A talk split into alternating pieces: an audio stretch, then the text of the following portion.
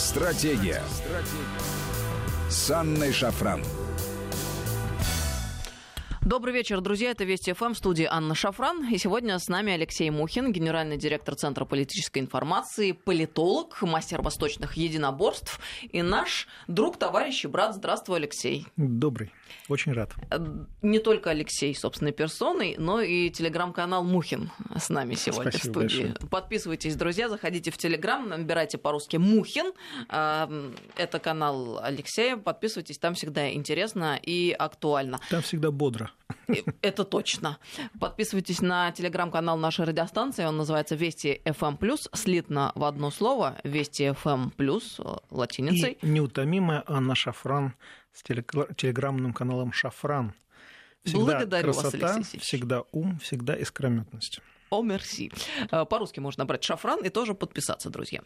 Ну что же, э, мы с тобой встречаемся фактически на последней неделе уходящего года. Ну, формально предпоследней, тем не менее, мы понимаем, до конца этого года остается всего ничего, Знаешь, да, 6 количество дней. звонков резко сократилось. Сразу видно, предновогоднее настроение уже охватило. Э, И медиа начальство, и просто медиаструктуры, все уже подводят итоги, проводят корпоративы, кто где. Вот. И уже, честно говоря, да. Самое интересное, что затишье наступило и на Западном фронте. Ой, простите, э, в западном мире. На Западном фронте без перемен, хотелось бы сказать, но на самом деле Нет, оно перемены действительно там, большие, да. очень большие А, перемены, мы сейчас об этом Они поговорим, есть, а да. с другой стороны, как-то и, и не так много, как Для хотелось них уже бы, если Рождество не. Рождество, да. Там и на Ближнем Западном фронте есть, я имею в виду наших э, незалежных собратьев, и на дальних, что называется, рубежах, а за озером Атлантическим там, там вообще весело. Ну, короче говоря, я предлагаю э, немного подытожить все то, что происходило в течение года 2019-го, вспомнить основные какие-то главные э, события, опорные пункты и точки. И, э, может быть, э, мы вспомним не только сложные какие-то вещи, но и что-то духоподъемное. Мы посмотрим. Кстати говоря, сегодня президент наш встречался с представителями Федерального собрания, Госдумы и Совета Федерации. А, Национальные цели развития страны должны объединить все конструктивные силы, сказал президент. Эта работа должна быть выше политической конъюнктуры. Как хочется, чтобы наконец все это было именно так.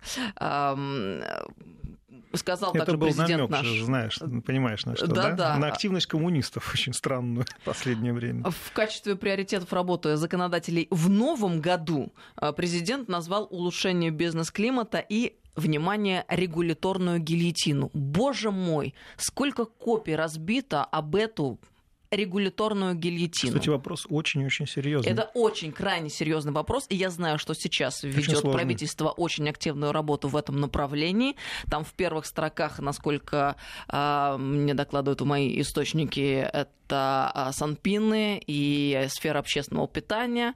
А, и, к сожалению, мы должны констатировать, не очень охотно идут те чиновники, которые были авторами этих многочисленных а, контрольно-надзорных Это же их кормушка. предприятий. Как да. они будут, как пчелы будут против меда? Это их кормушка. Они борются сейчас за выживание на хлеб с маслом, а и, возможно, с, икрой еще наверху. О, о том и речь. Э, Неохотно они идут на то, чтобы все эти э, предписания отменить, а их, как мы знаем, э, в отдельных Их не- случаях тысячи. Их можно отменить, конечно, но тогда наступит хаос. Их нужно изменить таким образом, чтобы они э, не убивали, а помогали развиваться э, тому, что они должны регулировать, а не убивать. Но, к сожалению, мы выйдем в ситуацию совершенно обратную, когда а, предписаний э, такое количество, и э, таким образом э, они преподнесены, что выполнить их не представляется возможным ни с какой стороны. произошло. Есть только два выхода. Поздравлю, это либо уже ты произошло. не Да. выполнишь, либо приходится давать взятки и решать это какими-то другими а, способами, а это коррупционная составляющая, о чем ты сказал, Алексей. Ну и, конечно же, да, по всей стране есть огромный аппарат чиновничий, который привык кормиться с этого. Да. Вот вопрос э, стоит э, радикально перед нами. Мы сейчас понимаем, что ситуацию э, нужно м, качественно менять. А, Либо регуляторная гильотина осуществляется, либо это провал. И очень хочется Нет. надеяться. Я все-таки не сторонник каких черно-белых суждений, вот, потому что мы э, за последние несколько месяцев мы очень внимательно изучали этот процесс. Мы изучали его в динамике, и мы заметили следующие тенденции. У нас там многостраничный есть труд на эту тему, он, к сожалению, закрытый, вот, но с некоторыми тезисами я могу его познакомить. Во-первых, что обнаружилось? Вот помнишь, была такая замечательная идея сократить, сокращать гос, количество госчиновников на 10%. С ним блестяще выступал в свое время Алексей Леонидович Кудрин, вот, будучи еще главой Минфина и так далее. Вот. Э, по результатам подобного рода изменений ровно на это количество, на 10%, увеличилось количество поголовья чиновников. Вот сейчас э, так называемой регуляторной гильотиной, то есть процессами, которые запущены, запущенными в аппаратном смысле и так далее, происходит ровно то же самое на эти самые 10%, э, ну там больше чуть, увеличивается количество актов, регулирующих регуляторную гильотину. То есть вот да, такая, такая штука. Ну, это понятно, что это может быть первый этап, и здесь грамотно нужно подойти к этому, и, э, возможно, через некоторое время количество этих э, регулирующих актов уменьшится, причем на порядок, как задумано но вполне вероятно, что этого не произойдет. Вот, вот 2020 год будет своеобразным водоразделом, когда либо это произойдет, либо нет. Я думаю, не зря Владимир Владимирович Путин сейчас в последнее время проводит э, громадное количество совещаний со всеми участниками процессов э, и э, настраивает их, что называется, на нужную волну, потому что без политической воли здесь никак не обойтись. Абсолютно так. По причинам, есть. которые мы с тобой сейчас только что обсудили. Да. Заметь, э, Владимир Владимирович уже второй день подряд говорит о регуляторной гильотине. Вчера он э, произносил э, это выражение, понятие и говорил об этом на встрече с представителями сельхозпредприятий вообще сферы сельскохозяйственной в Адыгее. Сегодня он сказал о регуляторной гильотине на встрече с представителями Федерального собрания. Это говорит о чем? О том, что президент очень пристальное э, внимание уделяет вопросу. И очень хотелось бы, чтобы со своей стороны вот те самые чиновники, э, которые работают в многочисленных ведомственных ведомствах профильных, наконец услышали главу государства и сделали то, что от них требуется, а не сопротивлялись всеми возможными способами. Ты знаешь, за последние пять лет, э, за последний нот с майского указа 2018 года прошло не пять лет, а ну, больше года, да? Год, по-моему, прошел. Нет, больше года. А, да, пол, полтора года. Ты знаешь, э, саботаж со стороны чиновников самого разного уровня, э, исключая верхний уровень, пожалуй, потому что там, ну, там все понятно, а, он очень сильно возрос. И, к сожалению, а, денег в стране прибавляется, но проблема стоит в том, что они раньше, дальше вот какого-то слоя не идут. Ты заметила, наверное, какие громадные средства а, скапливаются в руках э, полковников разных, да, генералов, э, чиновников э, среднего звена, скажем так. И нет, конечно, слава богу, что они возвращаются в казну Э, путем конфискации. Но ты понимаешь, что именно этот слой не пропускает эти деньги вниз. То есть сверху все нормально, денег накопили, у нас макроэкономика замечательная. Все иностранные инвесторы, там мои японские партнеры, они все буквально фигиют, я прошу прощения, а то, как у нас макроэкономика отлично развивается. Дальше деньги поступают на средний уровень, и там они как бы абсорбируются. Вот. Они дальше не проходят. Это большая беда. Вот с чем необходимо, я считаю, верховной власти э, заниматься, чем необходимо верховной власти заниматься в 2020 году. Деньги должны доходить до населения.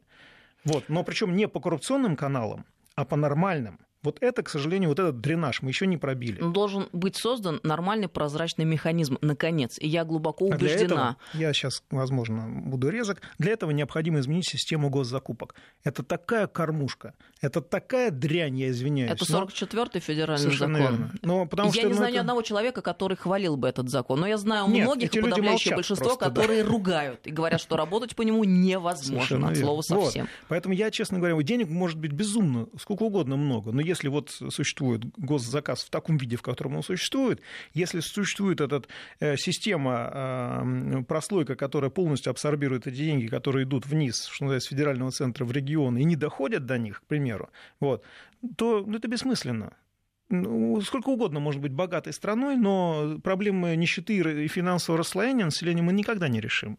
Я думаю, что это необходимо поставить задачей э, к выполнению в 2020 году точно. Не 20 24-м, 23-м, а в 20-м уже. Ну, и ты знаешь, мы уже так долго и так много об этом говорим, что э, я убеждена, если чиновники наконец не пойдут навстречу верховной власти и Они не, не услышат ее, это будет прямая диверсия. Знаешь, вот как- иначе это никак не Так это и назвать. есть она. Она уже идет, эта диверсия. Смотри, там же все просто. Выделили деньги, Минфин выделяет деньги на, на реализацию нацпроектов, на имплементацию майского указа 2018 года. Чиновники предлагают определенные э, проекты да, э, с помощью определенных фирм. Ха-ха-ха. Да? Вот. Э, Федералы говорят, нет, ребят, извините, так не может быть, потому что нужна конкуренция, нужно, чтобы не только одна эта фермешка там выполняла это. Чиновники говорят, хорошо, все, ну тогда проекта не будет. То есть они не пропускают больше никакие проекты. Они ждут, пока президент взбесится и скажет «делайте». И тогда они получат свое. Вот чего ждут чиновники. Вот эту систему необходимо ломать, рушить, крушить, сажать, если хотите, отрубать руки.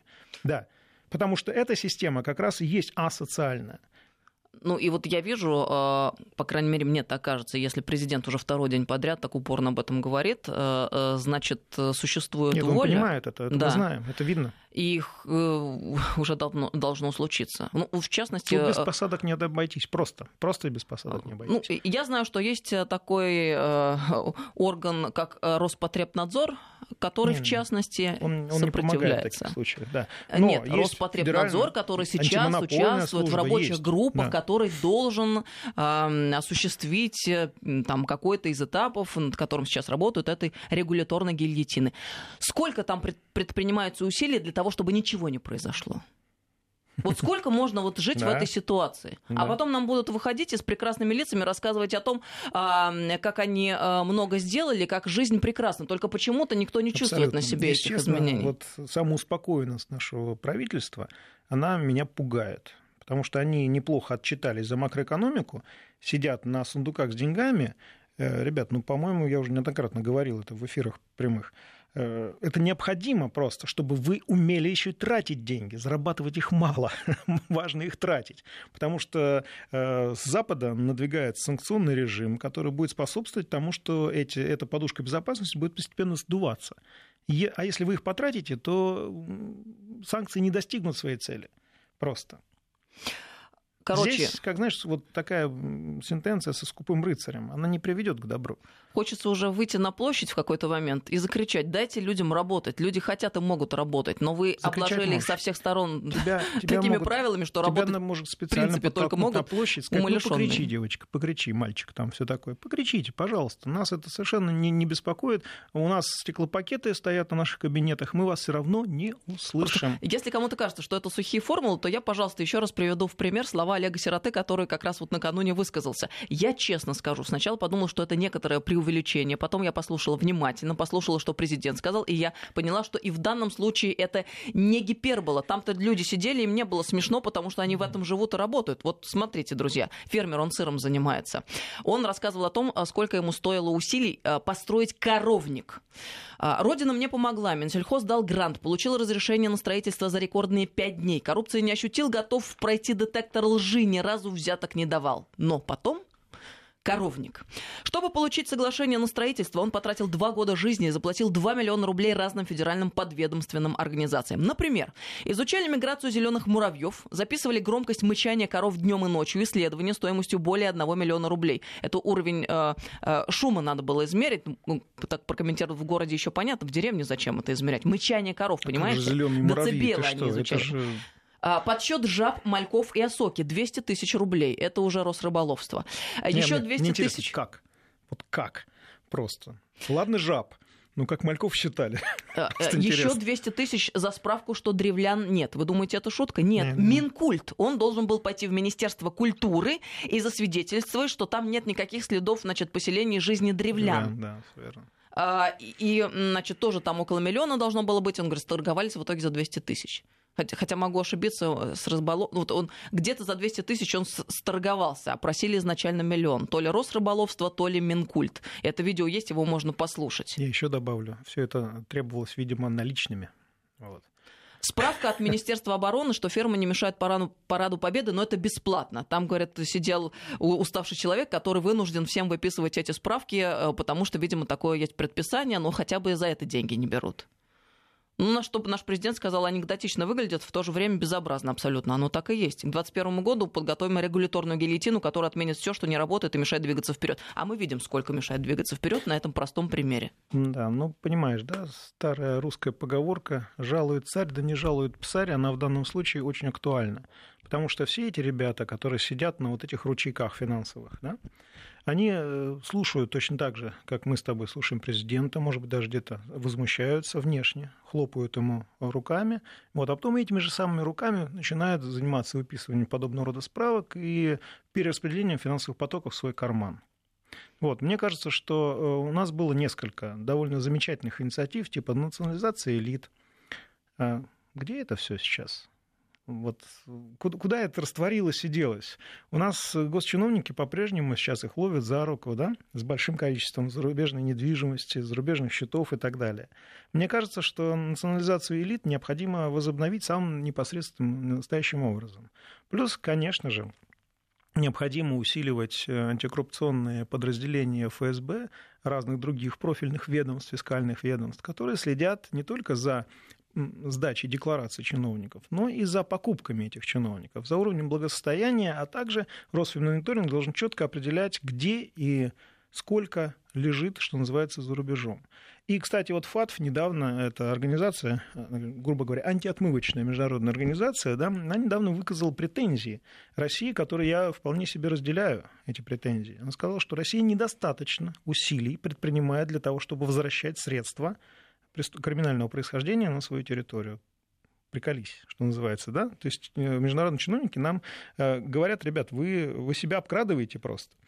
И вот, это, вот, эту, вот эту рекомендацию я бы, что называется, высек бы, да, от, отлил в граните бы и все-таки поставил в Росмониторинге. Потому что и в Генпрокуратуре, которые, собственно, и должны этим заниматься. Генпрокуратура отчитывается, что э, ушло, что называется, там несколько десятков миллиардов, вернули 1 миллиард. Ребята, это куром насмех просто. Это просто куром насмех. Нет, я все понимаю. Ни Франция, ни тем более Великобритания, ни другие страны очень охотно раздаются, что называется, средствами, которые они считают своими поступлениями. Да? То есть чиновники, выводя эти средства, покупая гражданство за так называемый золотой паспорт, э, вкладывая в недвижимость, они укрепляют экономику наших, что называется, западных партнеров. Вот. И денег оттуда не дождешься. Вот Кузнецову выдали, подмосковного министра финансов, а денежек пока до сих пор нет. Там все арестовано как бы, но денег нет. Вы держитесь. Вот. И я думаю, что вот эта ситуация, она, к сожалению, очень удобна еще и вот этим нашим западным партнерам, потому что они утечка капиталов, она происходит не только в офшор, она еще и происходит вот таким образом, причем в катастрофических объемах.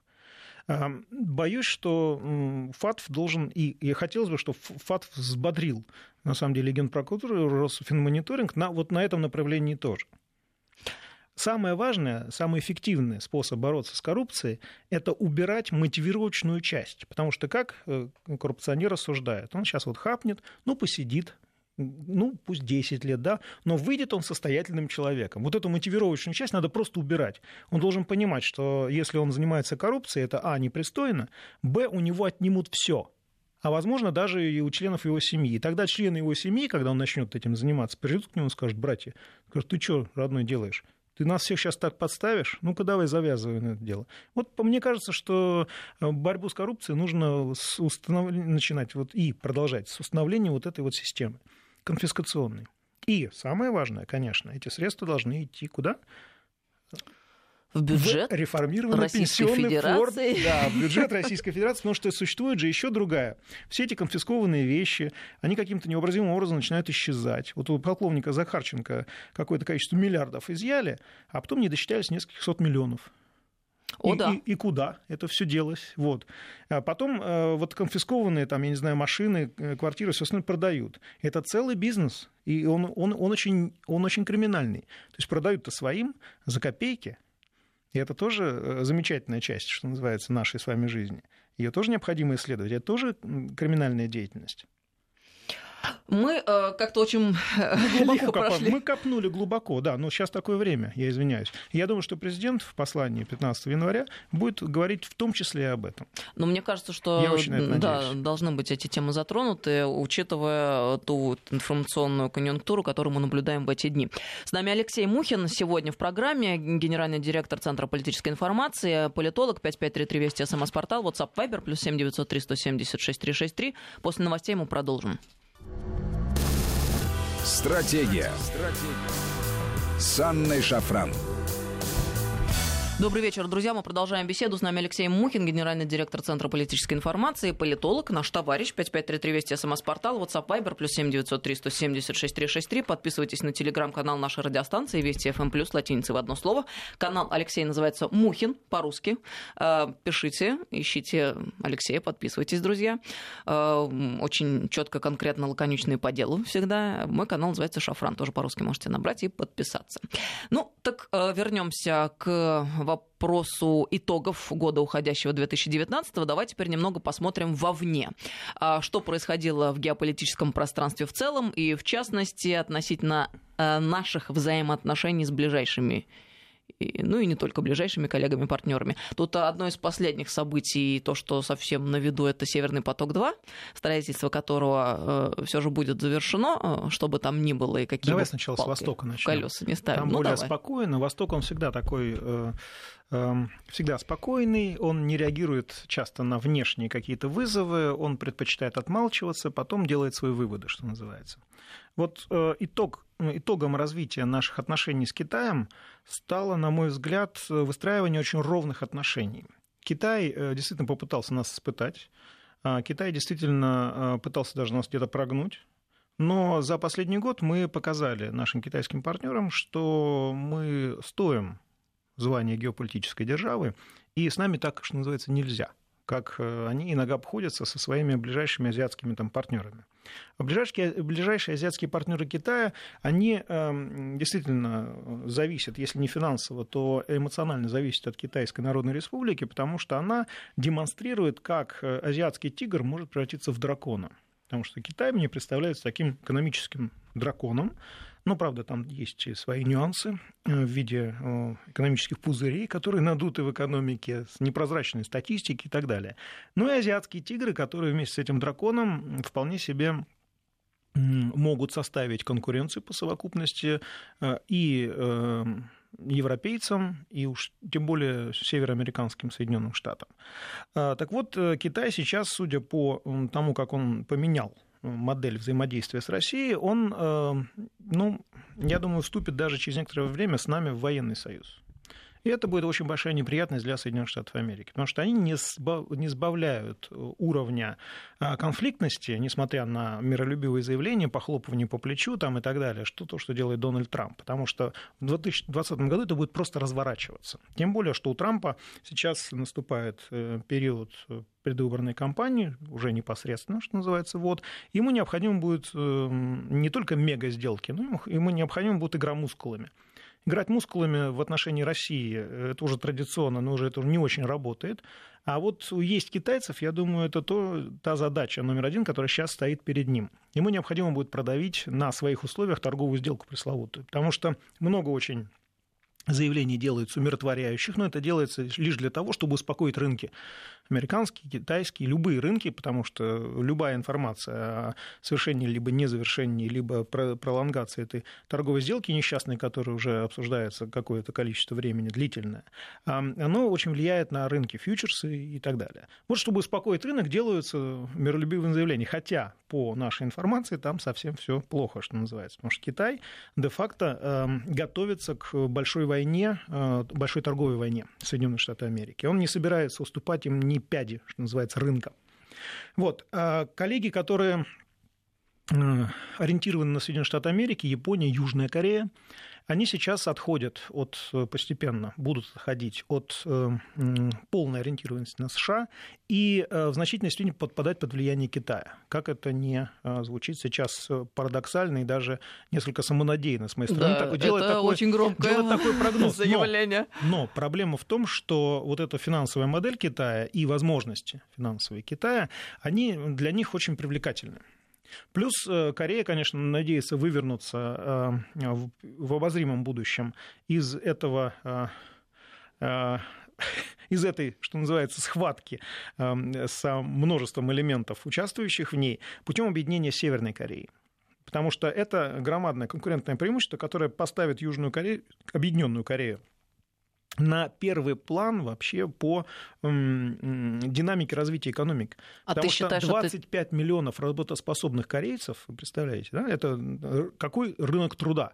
Ты считаешь, это действительно может произойти? Это, это в интересах и Северной, и Южной Кореи. Э, Китай всячески, и Япония, и э, США всячески этому, естественно, противятся, потому что им не нужно такое усиление, усиление Кореи. Да. да, совершенно верно. Но, эм, судя по моей информации, между Южной Кореей и Северной Кореей идут перманентные переговоры на эту тему. И мне кажется, они увеличаются успехом, потому что это создает для них уникальнейшую возможность выйти, ну, если не вперед, по сравнению с Китаем, к сожалению, им не удастся это сделать, то э, очень серьезную конкуренцию Японии они составят и от такого, что называется, не отказываются. Вот. Я думаю, что это произойдет рано или поздно. Э, чем раньше, тем э, интереснее будет, что называется, на азиатском рынке. Но мы реально на пороге этих событий находимся. Мы, да, мы на пороге этих событий. Это, эта перспектива уже видна. Если раньше можно было сказать, что это далекая и туманная перспектива, то теперь она видна. А, и теперь э, совершенно верно. Но внутренний рынок Китая, безусловно, большой, но им нужны и внешние рынки. Внутренний рынок Японии, безусловно, большой, но им тоже нужны внутренние, э, внешние рынки. И теперь внимание, кто лежит, э, какая страна лежит на пути э, между Китаем, Японией и Северной, Южной, ну, давайте пока Южной Кореей к европейскому рынку?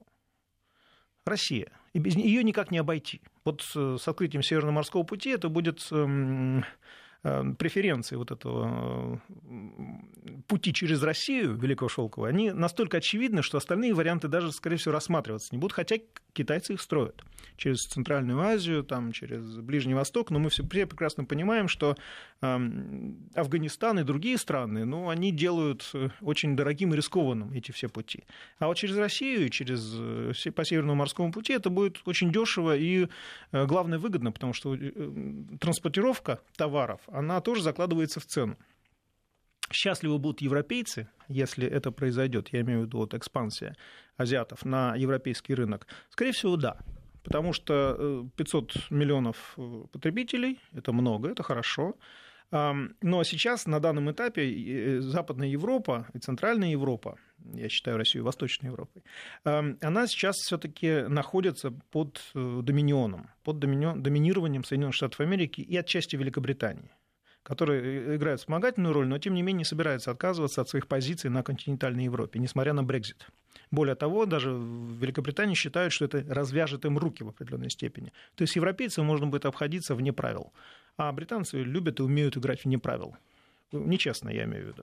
Вот. А в ближайшее время, до 2022 года, запланировано очень сильное, не кратное, но достаточно серьезное, там на 30-40% увеличение военного присутствия США и Великобритании, именно Великобритании, почему подчеркиваю, потому что они тоже участвуют в этом проекте, на территории континентальной Европы. Это будет касаться очень многих направлений. И численность войск увеличится, и Э, количество новых вооружений, и ядерное оружие постоянно модернизируется на территории.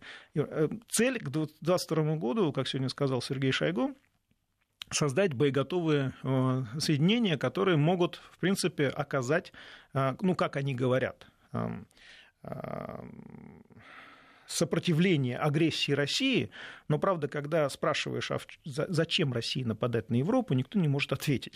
Потому что, на самом деле, э, есть понятно, что под эту сурдинку идет просто прямое завоевание Европы со стороны Соединенных Штатов Америки. Причем э, уже э, заранее контрибуция затребована в виде сначала двух, потом четырех, и Трамп, в принципе, озвучил уже 6% ВВП это и есть контрибуция. Это называется выплатами в НАТО, но это и есть контрибуция за э, Мне нравится военное такой ракурс взгляд на вещи. Так это она Он и есть. отражает действительность. Это совершенно так и есть. Вот. Причем, э, судя по всему, э, европей... кстати, европейцы прекрасно понимают, что происходит. Поэтому они, с одной стороны, на словах поддерживают Соединенные Штаты Америки, потому что их боятся, просто тупо боятся. А с другой стороны, пытаются там, быстрым движением рук выстраивать какие-то отношения с Россией, потому что они прекрасно понимают, что э, это разделение между Россией и Европой, э, Западной и Центральной Европой, и Восточной Европой, оно ведет к э, крайне такой неполноценной, я бы сказал, вообще никакой общей европейской безопасности. И э, сильные европейские лидеры, одним из которых становится Эммануэль Макрон, они прекрасно понимают это. Поэтому они э, меняют свои отношения к России и находят, кстати, очень большое количество единомышленников в Западной Европе. Но следует учитывать, что Западная Европа особенно Центральная Европа, которая находится под сильным влиянием США, медийным, э, финансовым, военным. Э, вы заметили, наверное, что именно здесь, в центре Европы, сосредоточены практически все базы, когда американские, когда Польша, там, разные другие страны, Румыния с большой любовью, радостью начинают принимать у себя американских солдат и так далее, и так далее. Все это происходит, происходило на наших глазах в последнее время. Вызывало у специалистов и экспертов дикое удивление, вот, а, но не вызывало, к сожалению, никакого недоумения и даже эмоций у европейских обывателей, которые привыкли сидеть у себя дома, и только когда к ним пришли злобные мигранты из Северной Африки и Ближнего Востока, только тогда они оглянулись и сказали, ой, Европа теряет идентичность. Божечки, сказали мы, мы вам пять лет уже об этом говорим, что это, во-первых, а, случится через там пять лет, через три года, вот это завтра произойдет, о, это произошло, наконец-то.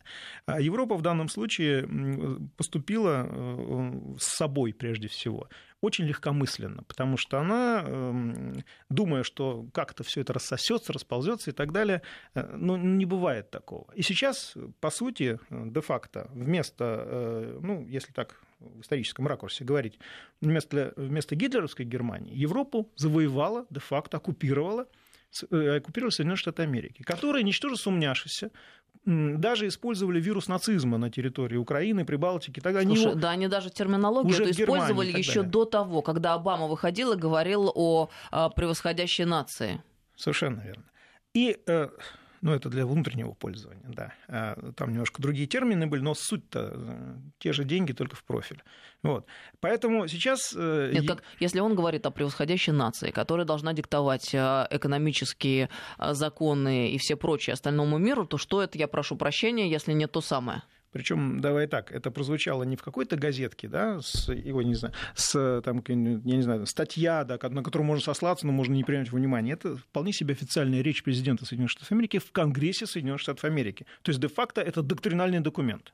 И потом давайте вспомним про резолюцию, осуждающую нацизм, э, за которую не проголосовали Штаты. Нацизма, да. Не то, что не проголосовали, не проголосовали, против, с Украиной. Да с нашей любимой всеми Украиной. Ну и бацилла, так да, вот. нацистская, и давай еще раз акцентируем, это важно, это не только антисемитизм, который сейчас опять набирает обороты, но теперь еще и русофобия. Э, русофобия была всегда, вот, и, честно говоря, эм, две эти вещи, русофобия и антисемитизм, они очень как-то в теле Европы, они как-то связаны. В теле Европы они существуют э, с римских времен, даже раньше, я думаю. Э, все это происходило, но с римских времен это происходило уже, что называется, очень конкретно, потому что принималось законодательство специальное о выселении, а, принимались заградительные барьеры, чтобы там, ну, природа брала свое, что называется, и там великое переселение народов 3, 4, 6 века нашей эры, оно несколько э, смешало. То, что, почему сейчас европейцы называют это великим переселением народов. Это, конечно, имитация, это не, не такое, как было тогда, но и Европа сейчас уже, что называется, не та.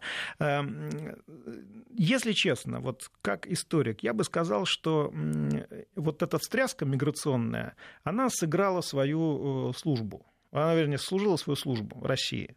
Потому что э, чем жестче сейчас мигранты будут, эм, в том числе мигранты, я имею в виду из Украины и других э, восточноевропейских государств, будут э, терзать и тревожить сон эм, западноевропейского обывателя, тем больше будет запрос, а, на правых политиков, и, б, на специалистов по миру с Россией.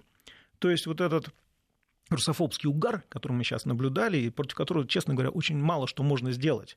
Потому что я очень много э, работаю в Западной Европе, на круглых столах э, общаюсь с политиками и так далее. Но невозможно переубедить человека, если он не внемлет доводом разума. У него э, есть тезисный ряд, за пределы которого он не выходит. Вот. Это особое психологическое состояние, и оно знакомо, в принципе, нам по еще по советским временам, когда коммунистическая идеология, она не позволяла людям, э, что называется, снимать шоры и видеть дальше. Вот, она не позволяла работать э, в аналитическом направлении. Вот сейчас, на мой взгляд, все больше востребовано экспертов, которые видят больше. Потому что это запрос. Это не запрос не только страны государства, это запрос страны общества. Я имею в виду в Европе. И э, меня удивило, когда в последний раз девочка-британка, э, эксперт, выступала, и она сказала, наша главная проблема – это то, что мы перестали понимать Россию. А это факт. Они не понимают нас. Проблема в этом – они перестали нас понимать, поэтому они нас стали бояться. Поэтому вот это вот русофобские э, вещи, которые им просто предложили в качестве объяснения того, что с ними происходило, они это приняли за чистую монету. Но следующий этап а осознать, почему так произошло. Они создали эту ситуацию с ними своими руками. Это не по вине России, а по вине США. Там просто нужно переставить немножко исходные слагаемые. И получится, э, вот если взять и переставить э, слагаемые, то получится, что кто агрессор? Соединенные Штаты Америки. Кто заставляет э, Европу, европейские страны платить дань и покупать ненужное вооружение и оплачивать э, а, свою собственную оккупацию? Соединенные Штаты Америки. Куда ни кинь, везде Соединенные Штаты Но Америки. еще хотелось бы Но теперь энергоресурсы. США через медиаресурсы, они, они везде выставили вместо США Russian Federation, что называется. И Russians did it везде. Вот. И мне кажется, что э, нельзя снять вины с европейских политиков и э, экспертов и государственных деятелей, которые это приняли за чистую монету. Мы должны разобраться. Мы должны устроить какой-нибудь, я не знаю, там, российско-европейский конгресс, где нам необходимо просто разобраться. Э, и главное понять, что нам делать дальше. У нас общая территория, это большая Европа, от Лиссабона до Урала, кто-то считает и дальше, до Владивостока. Вот. И нам необходимо просто на своей территории разобраться. Очень классные слова прозвучали э, по мотивам Брекзита, что называется. А, когда Борис Джонсон, еще Тереза Мэй и так далее пытались что-то изобразить, и европейские политики сказали, извините, ребята, это дела континентальной Европы. Мне кажется, вот этот девиз можно положить в основу этого Конгресса. Мы в своей Европе, как сказал Макрон недавно, сами разберемся, что мы хотим и что нам ну, надо. Ну, это отличная фраза, но только могут ли они сами в своей Европе со своими делами Вместе... разобраться, учитывая, что это доминион, как а, только что сказал, а выше? в этом самый интересный, самый интересный э, смысл кроется, потому что вместе мы сможем а отдельно они не смогут. Но и есть... они это понимают. А, то есть это осознание да. уже сейчас это произошло. Это осознание уже есть. Хорошо. Потому что э, мы там говорили о том, что вот США мне, там, меня запугиваются, взяли в кулуарах, сказали, слушай, не надо нам рассказывать, что США вот это все делают. Мы это знаем прекрасно. Мы уже ты скажи, что делать-то на самом деле, что нам делать. Вот. И я думаю, что в этом смысле э, есть большие перспективы, э, в том числе потому, что вот США ведут себя так непотребно. А это И спасибо Северному потоку-2, кстати говоря, в том смысле, что те показал, санкции, которые да, Штаты ввели против европейских уже компаний, хорошо показал, отлично да, иллюстрируют кто чего ситуацию. стоит, да, совершенно верно. И э, германские партнеры Соединенных Штатов, они были откровенно смущены. Они думали, что это все-таки такая угроза несколько эфемерная, что да, их пожурят и все такое, но оказалось, что все дружба-дружба, это табачок врозь. Штаты никогда не простят того, что Россия сейчас СПГ торгует, э, СРГ, СПГ поставляет на территорию Европы больше, чем Соединенные Штаты Америки. Хотя они уже пять лет пытаются отвоевать европейский рынок. Они никогда нам не простят, что мы э, профанировали их идею так называемой энергетической независимости Европы, которая выразилась только в одном – выдавливании России с европейского рынка и замены ее Соединенных Штатов Америки с их дорогущим газом.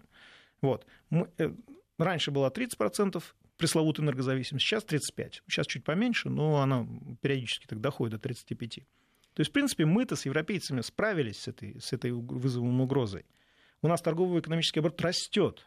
Мы уже адаптировались к санкциям, причем и Европа, и Э, ну, западная, центральная и восточная. А вот центральный вору все пытается из себя изобразить Берлинскую стену, которая стоит между Россией и Европой, не давая им соединиться и сделать так, чтобы наши э, общие интересы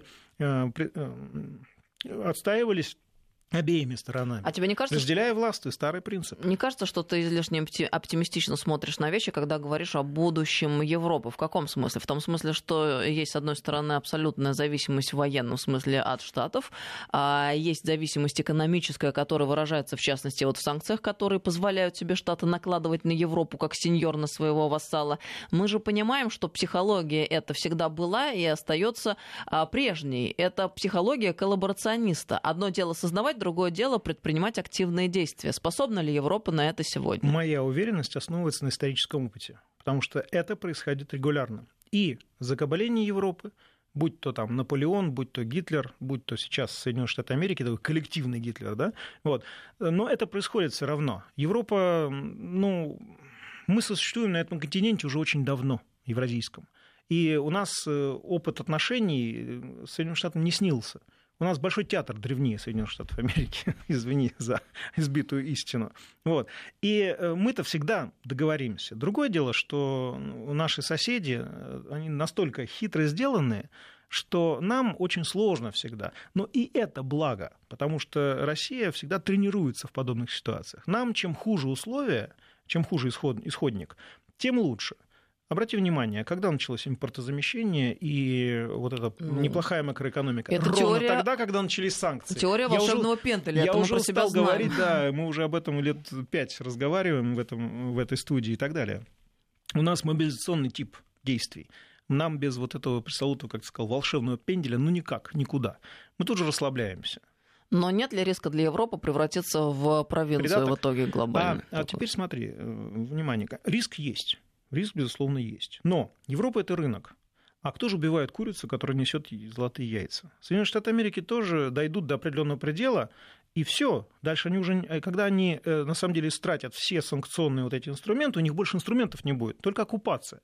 Но на оккупированной территории невозможно торговать. Это невозможно. Спросите у гитлеровской Германии. Да, там можно устроить порядок, можно сделать, но ничего больше уже нельзя. Это не рынок.